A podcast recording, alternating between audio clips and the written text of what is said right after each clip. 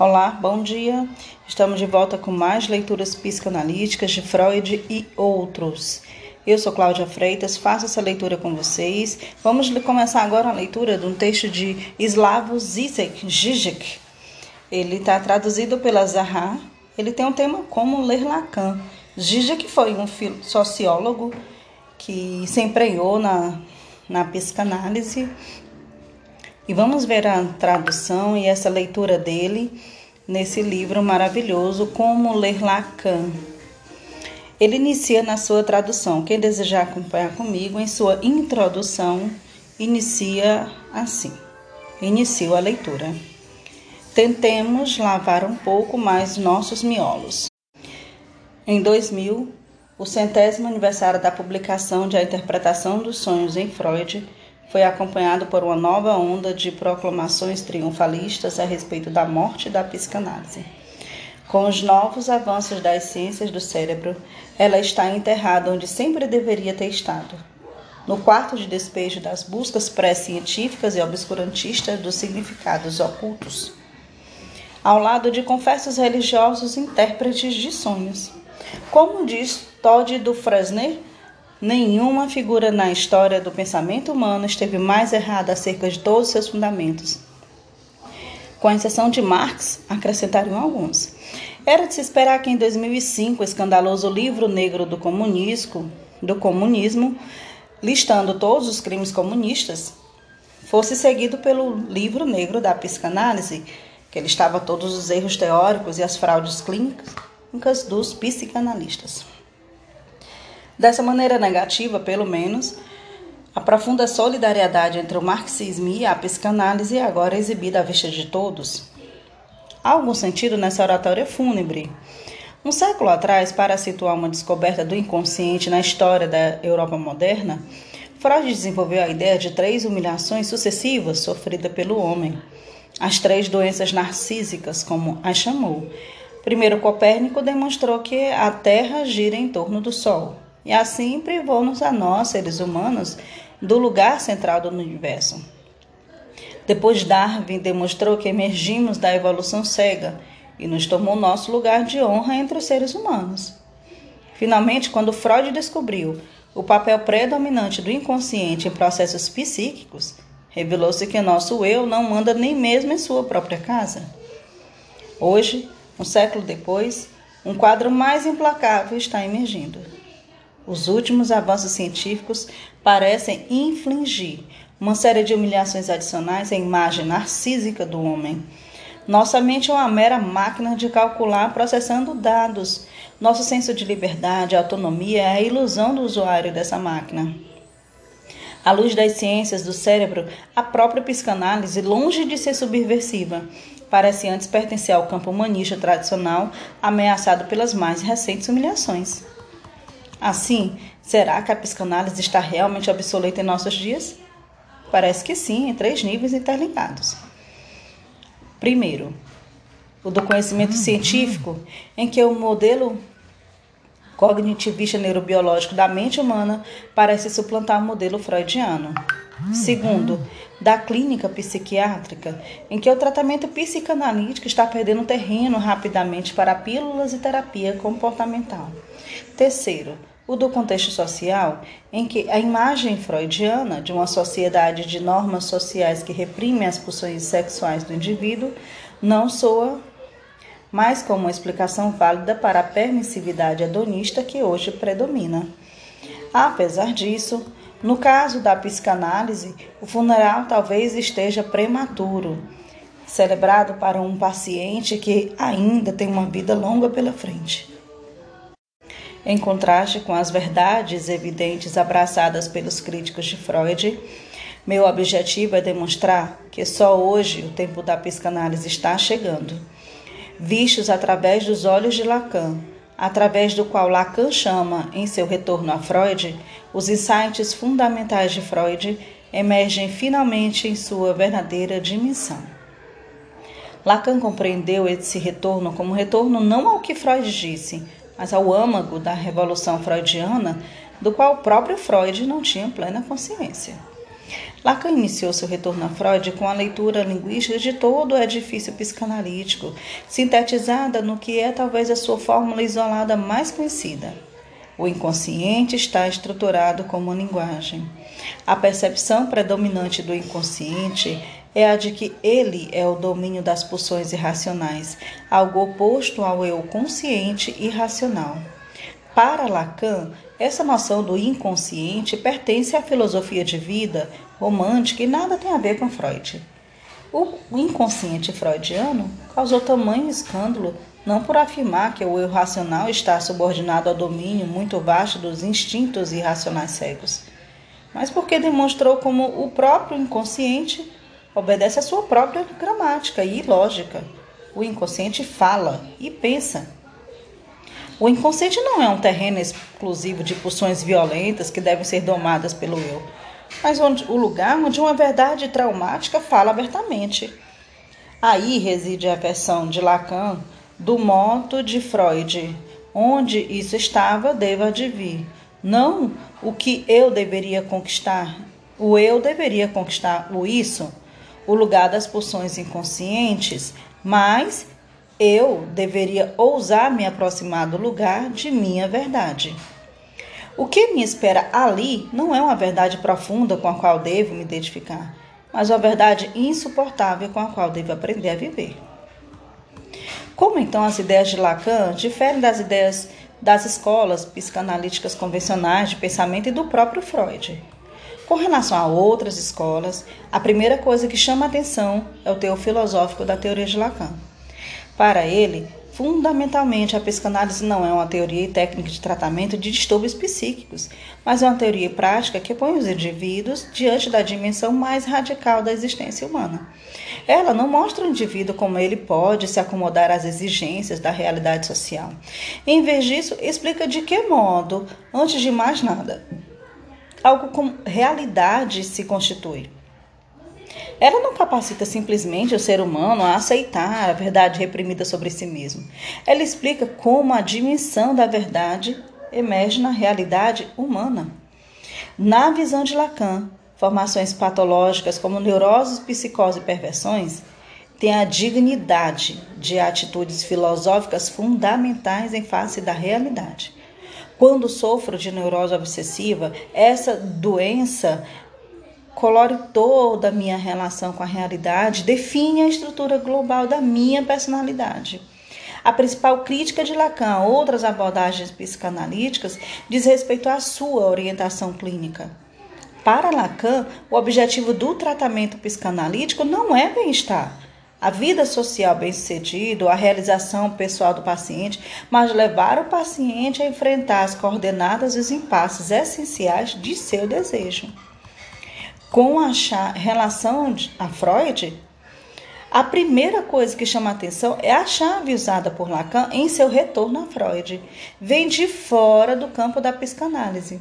Para descerrar os tesouros secretos de Freud, Lacan, Lacan arregimentou uma tribo variada de teorias, das linguistas de Ferdinand Saussure à teoria matemática dos conjuntos e as filosofias de Platão, Kant, Hegel, Heidegger, passando pela antropologia estrutural de Claude Lévi-Strauss. Disso discorre que a maior parte dos conceitos essenciais de Lacan não tem um equivalente na própria teoria freudiana. Freud nunca menciona, nunca menciona a tríade do imaginário, simbólico e real. Nunca fala sobre o grande outro como uma ordem simbólica. Fala de eu e não de sujeito. Lacan usa esses termos importados de outras disciplinas como instrumentos para fazer distinções que já estão implicitamente presentes em Freud, mesmo que ele não tivesse conhecimento delas. Por exemplo, se a psicanálise é a cura pela fala, se trata de distúrbios patológicos somente com palavras, tem de se basear numa certa noção de fala. A tese de Lacan é que Freud não estava ciente da noção da fala implicada na sua própria teoria prática e que só podemos desenvolver essa noção se nos referirmos à linguística saussuriana, à teoria dos atos de fala e à dialética hegeliana do reconhecimento. O retorno a Freud de Lacan forneceu um novo alicerce teórico para a psicanálise, com imensas consequências também para o tratamento analítico. Controvérsia, crise e até escândalo acompanharam Lacan ao longo de toda a sua carreira. Ele não só foi obrigado a desvincular da Associação Internacional da Psicanálise em 1963 com as suas ideias provocativas, como as suas ideias provocativas incomodaram muitos pensadores progressistas, de marxistas críticos a feministas. Embora seja usualmente percebido na academia ocidental como um tipo de pós-modernistas ou desconstrucionista, Lacan escapa dos limites indicados por esses rótulos. Ao longo de sua vida, ele foi superado, superando rótulos associados a seu nome, como fenomenologista, hegeliano, heideggeriano, estruturalista, pós-estruturalista. Não admiro, uma vez que o traço mais importante desse ensinamento é a autocrítica permanente. Lacan era um leitor e intérprete voraz.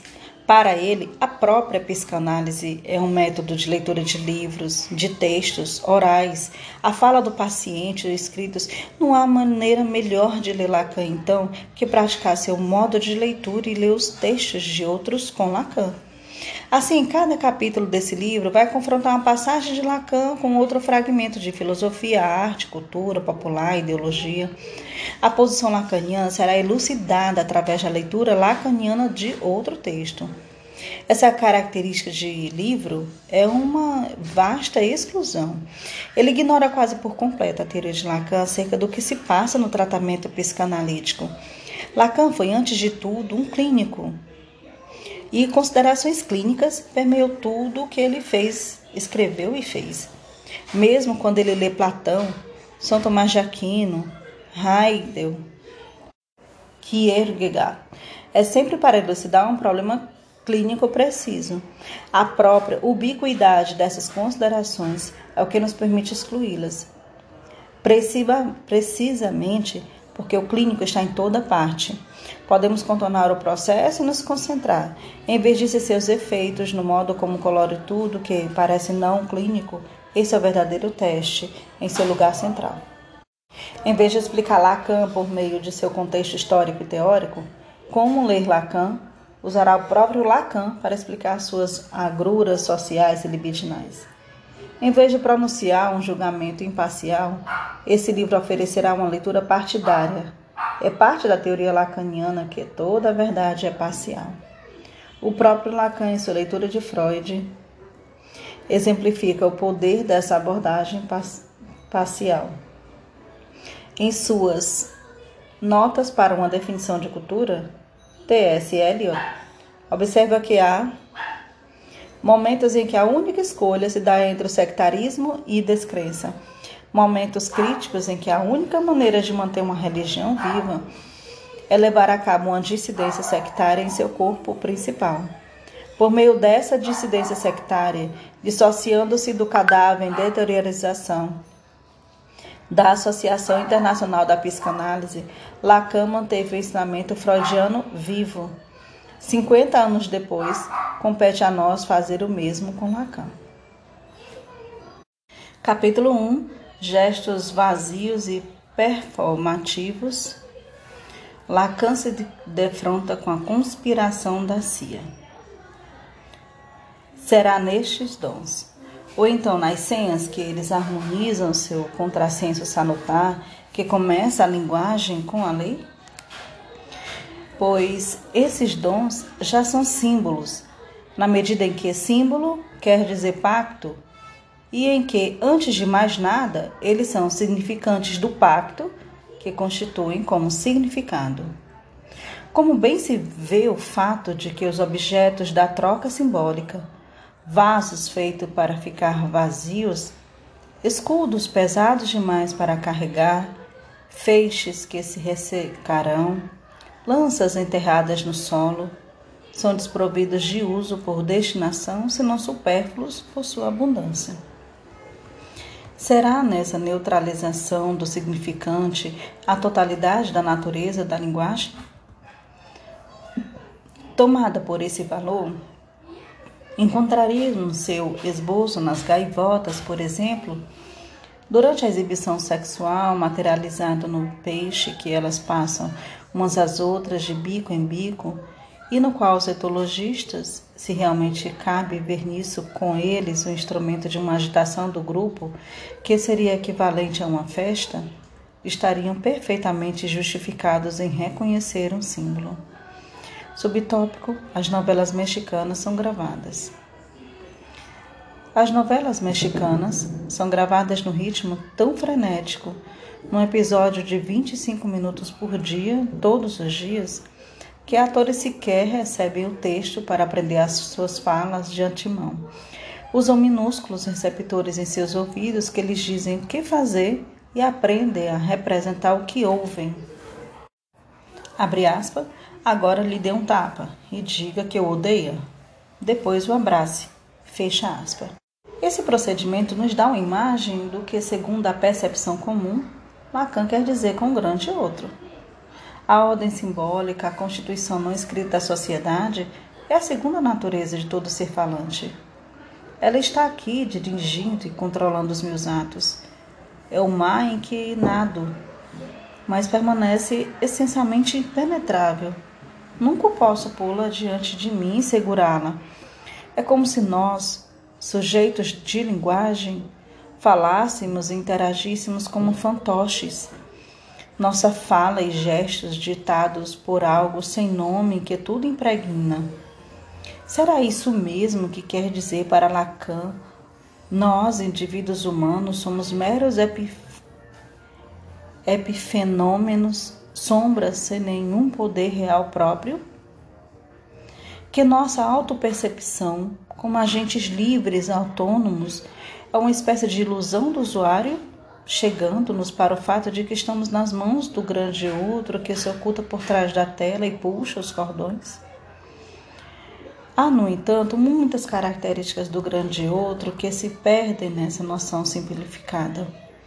Para Lacan, a realidade dos seres humanos é constituída por três níveis entrelaçados: o simbólico, o imaginário e o real. Essa tríade pode ser precisamente ilustrada pelo jogo de xadrez. As regras que temos de seguir para jogar são sua dimensão simbólica. Do ponto de vista simbólico, puramente formal, cavalo é definido apenas pelos movimentos que essa figura pode fazer. Esse nível é claramente dif diferente do imaginário, a saber, do modo como as peças diferentes são moldadas e caracterizadas por seus nomes rei, rainha e cavalo. E é fácil imaginar como um jogo com as mesmas regras, mas com um imaginário diferente, em que essa figura seria chamada de mensageiro ou corredor de qualquer outro nome. Por fim, o real é toda a série complexa de circunstâncias contingentes que afetam o curso do jogo. A inteligência dos jogadores, os acontecimentos imprevisíveis que podem confundir o jogador e encerrar imediatamente o jogo. O grande outro opera no nível simbólico. De que então se compõe a ordem simbólica? Quando falamos ou quando ouvimos, nunca interagimos simplesmente com outros. Nossa atividade de fala é fundada em nossa aceitação e dependência de uma complexa rede de regras ou outros tipos de pressupostos. Primeiro, há as regras de gramática que tenho de dominar de maneira cega e espontânea. Se eu tivesse de ter essas regras em mente o tempo todo, minha fala se desarticularia. Depois, ao pano de fundo de participar no mesmo mundo e vida que permite que o eu que eu e meu parceiro, na conversação, compreendamos um ao outro. As regras que eu sigo estão marcadas por uma profunda divisão. Há regras e significados que sigo cegamente, por hábito, mas das quais me reflito. Se eu reflito, posso me tornar ao menos parcialmente consciente como as regras gramaticais comuns. E há regras que ignoro e sigo, significados que ignoro e que me perseguem, como proibições inconscientes. E há regras e significados cujo conhecimento não devo revelar que tenho. Insinuações sujas ou obscenas que silenciamos para manter o decoro. O espaço simbólico funciona como um padrão de comparação contra o qual posso me medir.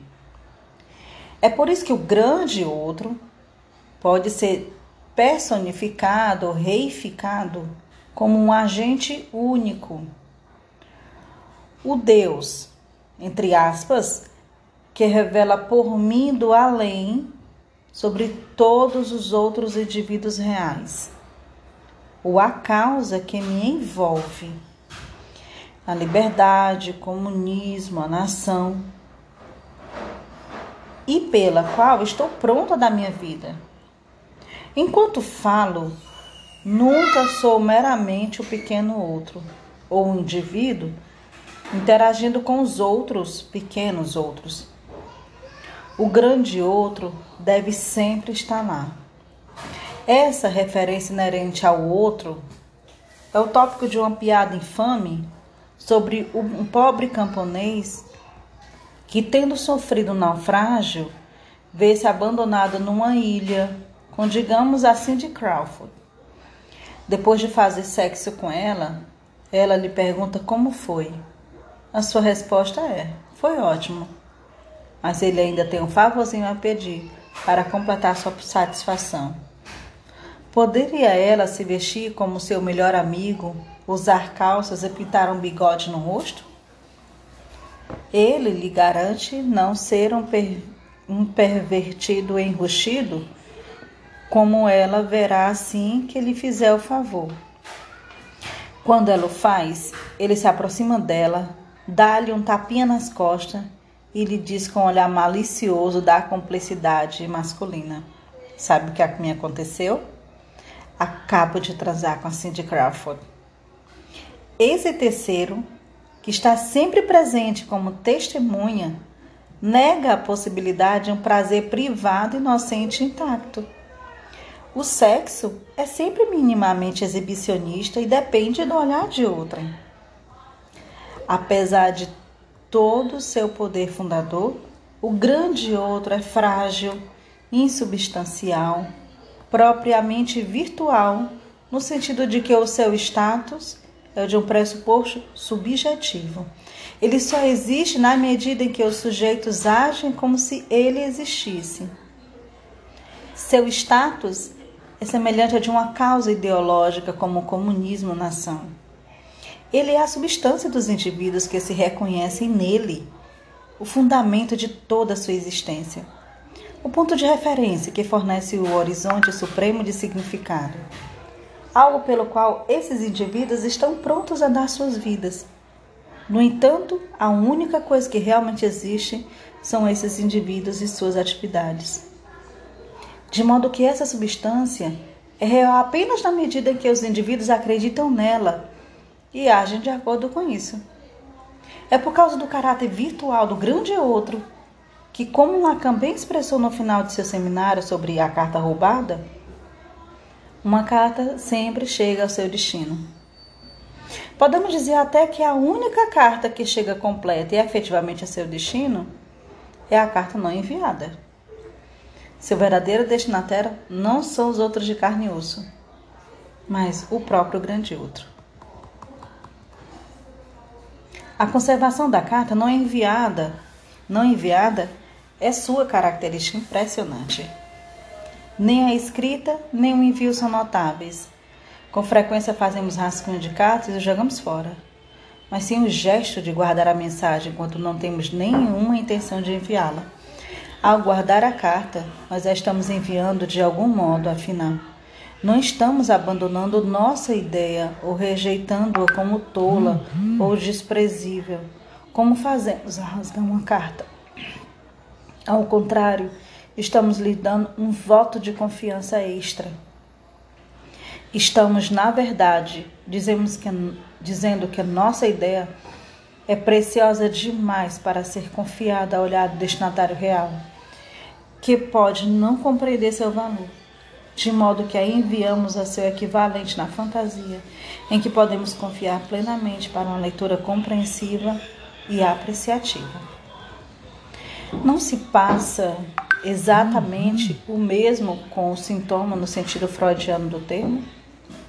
Segundo Freud, quando desenvolvo um sintoma, produzo uma mensagem codificada sobre os meus segredos mais íntimos, meus desejos e traumas inconscientes. O destinatário do sintoma não é um outro ser humano real. Antes que o analista decifre meu sintoma, não há ninguém que possa ler sua mensagem. Então, quem é o destinatário do sintoma? O único candidato que resta é o grande outro virtual. Esse caráter virtual do grande outro significa que a ordem simbólica não é uma espécie de substância espiritual que existe independentemente de indivíduos, mas algo que é sustentado pela contínua atividade deles. No entanto, a origem do grande outro ainda está obscura. Como é que quando indivíduos trocam símbolos, eles não interagem simplesmente um ao outro, mas sempre se referem também ao grande outro virtual?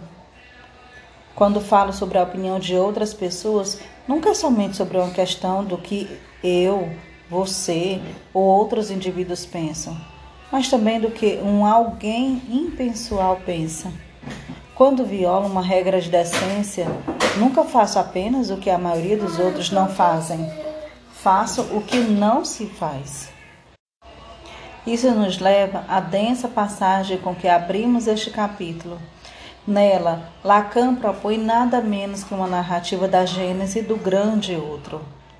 Para Lacan, a linguagem é um presente tão perigoso para a humanidade quanto o cavalo foi para os troianos.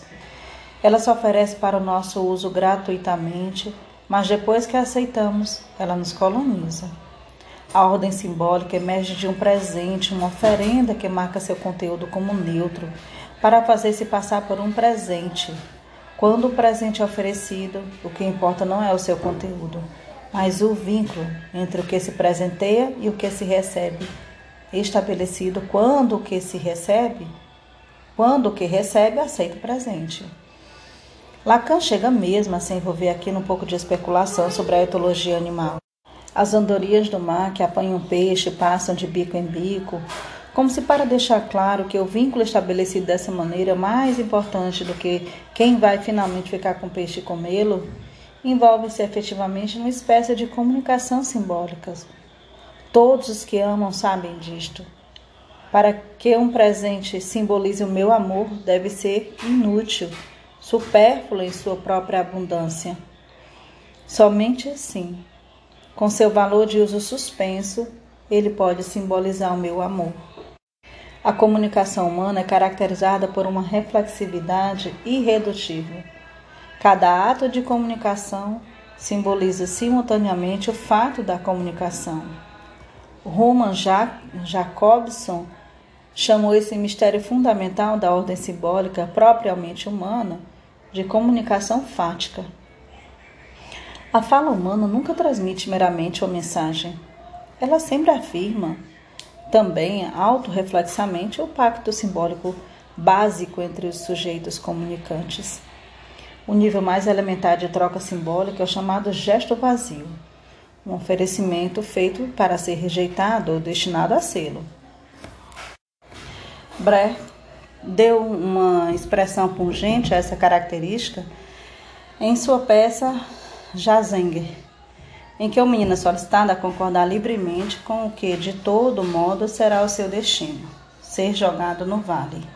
Como explica seu professor, é costume perguntar à vítima se ela concorda com a sua sorte. Também é costume que a vítima diga sim. O pertencimento a uma sociedade envolve um ponto paradoxal em que cada um de nós é obrigado a abraçar livremente, como resultado de nossa escolha, o que de modo, todo modo nos é imposto, Todos nós devemos amar nosso país, nossos pais, nossa religião. Esse paradoxo de querer escolher livremente o que é compulsório, de fingir, mantendo as aparências, que há uma livre escolha, embora efetivamente não haja, é estritamente codependente com a noção de que um gesto, de um gesto simbólico vazio, um gesto, um oferecimento a que se destina a ser rejeitado. Algo similar ocorre em nossos códigos cotidianos de comportamento. Quando, após ser envolvido numa competição feroz com meu maior amigo por uma promoção no emprego, acabo ganhando, a coisa adequada é fazer oferecer-me para abrir mão dessa promoção, de modo que ele a obtenha. E a coisa adequada para ele fazer é rejeitar o meu oferecimento. Desse modo, talvez nossa amizade possa ser salva. O que temos aqui é a troca simbólica em sua forma mais pura. Um gesto feito apenas para ser rejeitado. A mágica da troca simbólica é que, embora no fim estejamos onde estávamos no início, há um ganho nítido para ambas as partes em seu pacto de solidariedade. O problema, é claro, surge. E se a pessoa a quem se faz o oferecimento para ser rejeitado realmente o aceitar? E se tendo perdido a competição, eu aceitar o oferecimento de meu amigo para, no fim, obter a promoção em vez dele? Uma situação como essa é propriamente catastrófica. Ela causa a desintegração da aparência de liberdade que pertence à ordem social, o que é igual à desintegração da própria substância social, a dissolução do vínculo social. A noção do vínculo social estabelecido por meio de gestos vazios nos permite definir de maneira precisa a figura do sociopata. O que está além da compreensão do sociopata é o fato de que muitos atos humanos são praticados no interesse da própria interação. Em outras palavras, o uso da linguagem pelo sociopata corresponde paradoxalmente à noção corrente e sensata de linguagem como um meio puramente instrumental de comunicação, como sinais que transmitem significados. Ele usa a linguagem não é envolvido nela e é insensível à dimensão performativa.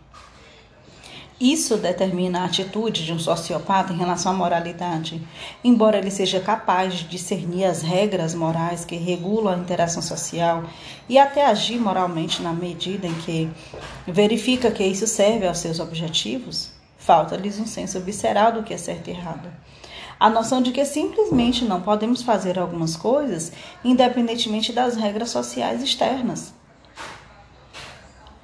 Em suma, um sociopata pratica verdadeiramente a noção de moralidade desenvolvida pelo utilitarismo segundo a qual a moralidade designa um comportamento que adotamos calcular inteligentemente nossos interesses. E ao fim e ao cabo, todos nós somos beneficiados, todos nós nos beneficiamos de tentarmos contribuir para o prazer do maior número possível de pessoas.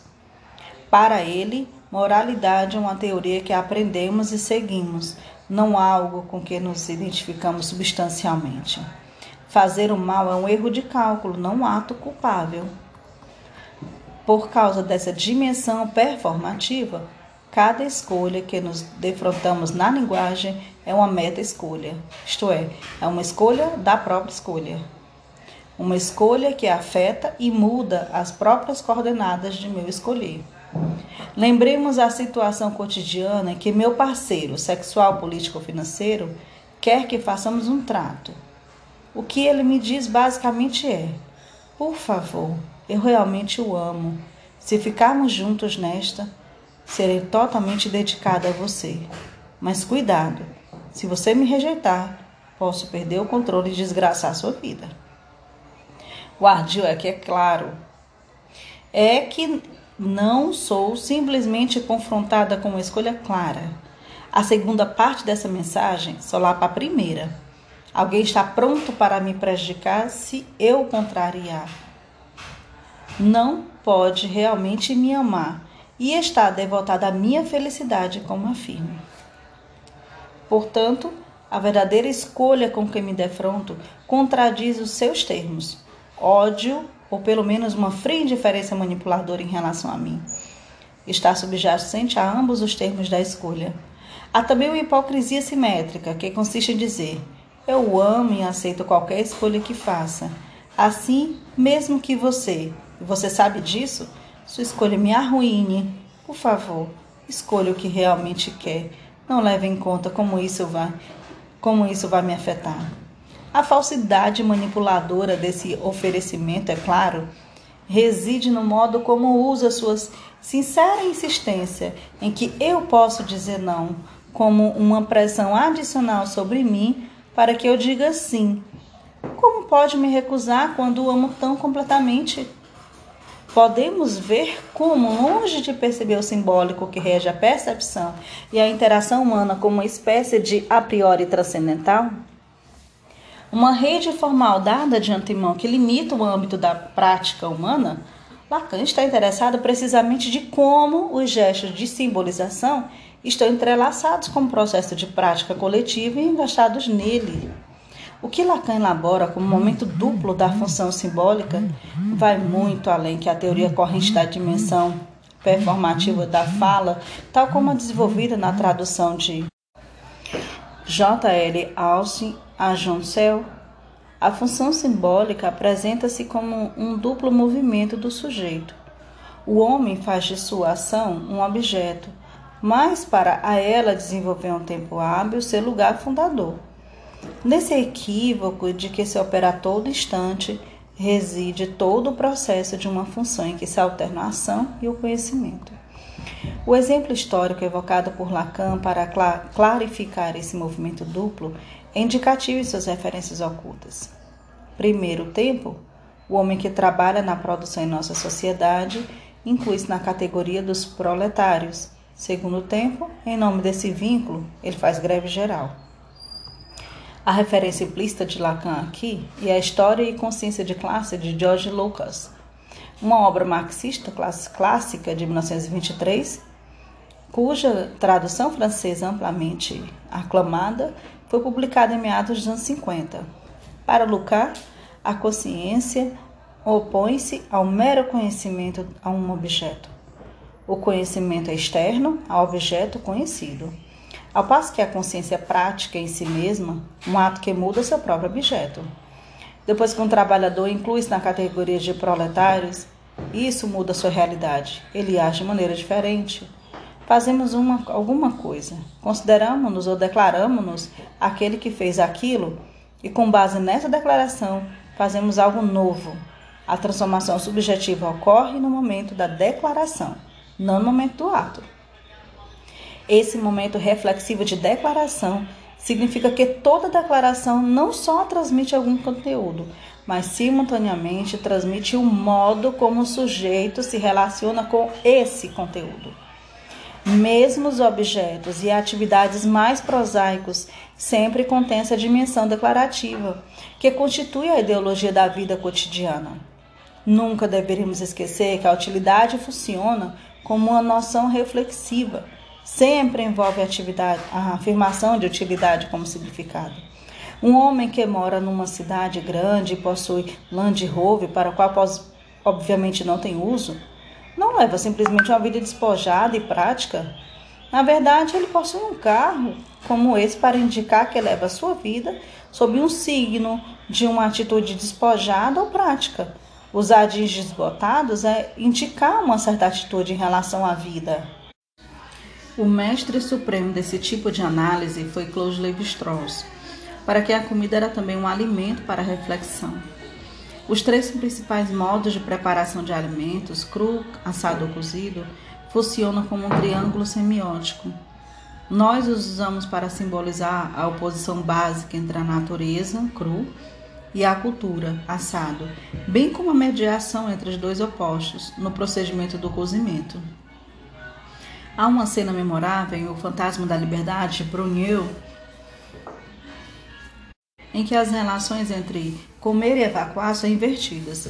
As pessoas se sentem suas privadas em volta da mesa, conversando agradavelmente quando querem comer. E perguntam baixinho à empregada: onde é aquele lugar? Sabe? E se dirigem sorrateiramente a um dos quartinhos dos fundos.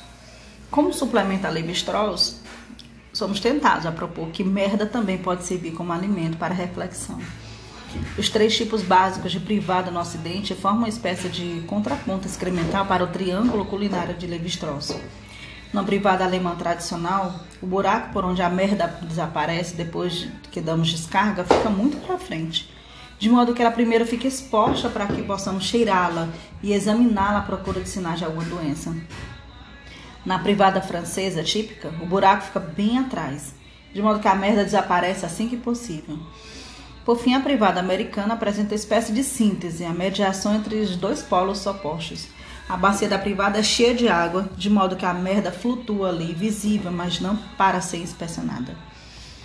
Não admira que na famosa discussão sobre as diferentes privadas europeias no início do seu semi-esquecimento, medo de voar, Érica John afirme zombeteiramente que as privadas alemãs são realmente a chave para horrores do terceiro Reich. Pessoas que constroem privadas assim são capazes de qualquer coisa. É claro que numa dessas versões pode ser explicada em termos puramente utilitários. Certa percepção ideológica como o sujeito deveria se relacionar como desagradável excremento que sai de dentro do seu corpo é claramente discernível nelas. Hegel foi um dos primeiros a interpretar a tríade geográfica da Alemanha, França e Inglaterra como a expressão de três diferentes atitudes existenciais: a meticulosidade reflexiva alemã, a impetuosidade revolucionária francesa, o pragmatismo utilitário moderado inglês. Em termos de postura política, essa tríade pode ser interpretada como conservadorismo alemão, radicalizada, radicalismo revolucionário francês e liberalismo moderado inglês. Em termos da predominância de uma das esferas da vida social, a metafísica e a poesia alemã versus a política francesa e a economia inglesa. A referência a privadas nos permite discernir a mesma tríade do domínio intimíssimo de efetuar a função excrementícia. Fascinação completativa ambígua, a tentativa apressada de se livrar do excesso desagradável o mais rápido possível, a abordagem pragmática que trata o excesso como um objeto comum que deve ser descartado de maneira apropriada. É fácil para um acadêmico afirmar uma, mensagem, uma numa mesa redonda que vivemos um universo pós-ideológico. Assim que ele visitar o toalete, após a calorada discussão, estará de novo afundado até os joelhos na ideologia.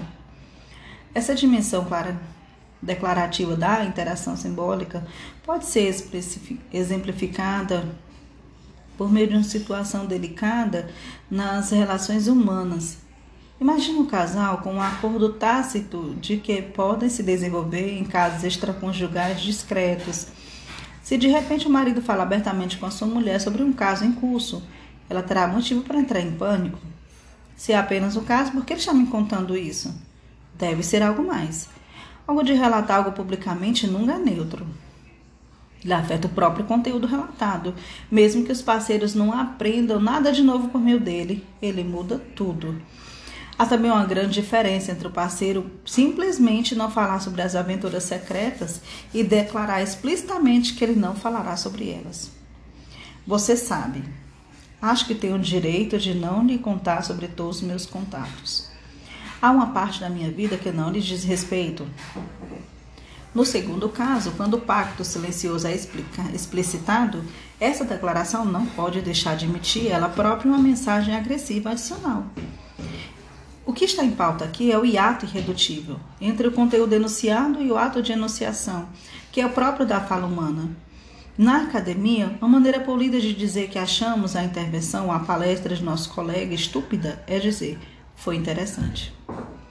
Assim, em vez disso, dizemos abertamente ao nosso colega: Isso foi entediante, estúpido.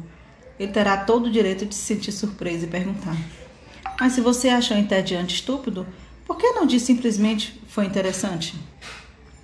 O infeliz colega está certo ao tomar a afirmação como envolvendo algo mais. E não só como um comentário sobre a qualidade de seu artigo, mas um ataque à sua própria pessoa. Exatamente a mesma coisa não valeria para a franca admissão de tortura por altos representantes administrativos dos Estados Unidos? A resposta comum e aparentemente convincente àqueles que se preocupam com a recente prática dos Estados Unidos de torturar prisioneiros suspeitos de terrorismo é: por que todo esse estardalhaço? Os Estados Unidos estão apenas admitindo abertamente O que não só eles, mas também outros estados fazem e vem fazendo o tempo todo. No mínimo, temos menos hipocrisia agora. Mas isso sugere uma contra-pergunta simples. Se os altos representantes dos Estados Unidos querem dizer apenas isso, por que falam agora? Por que não permanecem simplesmente em silêncio como vinham fazendo antes? Quando ouvimos pessoas como Dick Cheney fazendo afirmações obscenas sobre a necessidade da tortura, deveremos lhes perguntar: se vocês querem apenas torturar suspeitos de terrorismo em segredo, por que estão dizendo isso publicamente? Quer dizer, a pergunta suscitada é: o que há mais nessa declaração a ponto de levá-los a fazê-la? O mesmo se aplica à versão negativa de uma declaração, não menos que o ato supérfluo de mencionar. O ato de não mencionar ou ocultar alguma coisa pode criar significado adicional. Quando, em fevereiro de 2003, Colin Powell discursou na Assembleia da ONU para defender o ataque ao Iraque, a delegação dos Estados Unidos pediu que a grande reprodução da Guernica do Picasso na parede atrás da tribuna fosse coberta com ornamento visual diferente. Essa explicação oficial, embora a explicação oficial fosse que Guernica não fornecia o pano de fundo visual adequado para a transmissão televisiva do discurso de Powell, ficou claro para todos que a delegação dos Estados Unidos temia que Guernica, que imortaliza os resultados catastróficos do bombardeio aéreo alemão à cidade espanhola durante a Guerra Civil, desse origem a associações do tipo errado, se servisse como pano de fundo para o discurso de Powell defendendo o bombardeio do Iraque pela força aérea muito superior dos Estados Unidos. É isso que Lacan quer dizer quando afirma que o recalque é o retorno do recalcado. E o retorno do recalcado uhum. são o único e mesmo processo. Se a delegação dos Estados Unidos tivesse abstido de pedir seu ocultamento, provavelmente ninguém associaria o discurso de Powell à pintura exibida atrás dele. Foi precisamente esse gesto que chamou a atenção para a associação e confirmou sua veracidade. Lembremos a figura de James Jesus Angleton, o supremo combatente da Guerra Fria. Durante quase duas décadas, até 1974, ele chefiou a seção da contra-informação da CIA, com a tarefa de descobrir agentes duplos de suas fileiras. Angleton é uma figura carismática, extremamente idiosincrático, culto e instruído, foi amigo pessoal de T.S. Eliot, com quem até se parecia fisicamente. Era propensa à paranoia. A premissa de seu trabalho e sua crença absoluta na chamada conspiração monstro, uma gigantesca farsa coordenada por uma organização secreta dentro da organização da KGB, cujo objetivo era penetrar e dominar totalmente a rede ocidental de informações e assim promover a derrota do Ocidente. Por essa razão, Engleton rejeitou como falsos desertores praticamente todos os desertores da KGB que ofereciam informações inestimáveis. E algumas vezes chegou a até mandá-los de volta para a União das Repúblicas Soviéticas Soviéticas, onde eram levados a julgamentos e fuzilados, já que eram verdadeiros desertores. O resultado final do reinado de Angleton foi a total paralisia. Muito significativamente em seu tempo, nenhum verdadeiro agente duplo foi descoberto e detido. Não admira que Clary Petty, um dos funcionários mais graduados na seção de Angleton, tenha levado a paranoia de seu chefe a seu clímax lógico autonegador ao concluir, após uma longa e exaustiva investigação, que Anatoly Golins, o desertor russo com quem Engleton se envolveu numa verdadeira folha dox, uma loucura compartilhada, era uma fraude, e o próprio Engleton, o grande agente duplo que conseguira paralisar o serviço secreto antissoviético dos Estados Unidos. Somos tentados a levantar a questão: e se Engleton fosse um agente duplo, justificando sua atividade pela procura do agente duplo de si mesmo na versão da vida real da trama de Sem Saída de Kevin Costner? E se a verdadeira conspiração monstro da KGB fosse o projeto próprio projeto de pôr em jogo a ideia de uma conspiração monstra e assim mobilizar a CIA a neutralizar de antemão quaisquer futuros desertores da KGB? Em ambos os casos, a fraude afinal assumiria assumir a aparência da própria verdade a uma conspiração monstro. Era a própria ideia de conspiração monstro. Havia um agente duplo no coração da CIA, o próprio Engleton. Aí reside a verdade da postura paranoica. Ela própria é a trama destrutiva contra a qual está lutando. A sagacidade dessa solução e a condenação final da paranoia de Engleton é que não importa se Engleton era apenas sinceramente logrado pela ideia de uma conspiração monstro ou se era o agente duplo em ambos os casos, o resultado é exatamente o mesmo.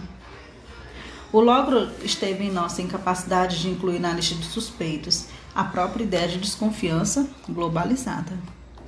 Lembremos a velha história de um operário suspeito de furto. Toda noite, quando ele deixava a fábrica, o carrinho de mão que ele empurrava à frente de si era cuidadosamente inspecionado, mas os guardas não conseguiam encontrar nada ali, estava sempre vazio até que eles se deram conta. O que o operário estava roubando era o carrinho de mão. Essa peculiaridade reflexiva pertence à comunicação como tal. Não devemos esquecer de incluir no conteúdo de um ato de comunicação o próprio ato, já que o significado de cada ato de comunicação é também afirmar reflexivamente que ele é um ato de comunicação. Esta é a primeira coisa de se ter em mente com relação ao modo como o inconsciente opera a coisa não está escondida no carrinho de mão. Ela é o próprio carrinho de mão. Capítulo 2. Vamos continuar o capítulo 2 no próximo episódio, onde vai ter o tema sujeito interpassivo, Lacangira numa roda de orações. Fim do artigo. Obrigada por ficar conosco até agora.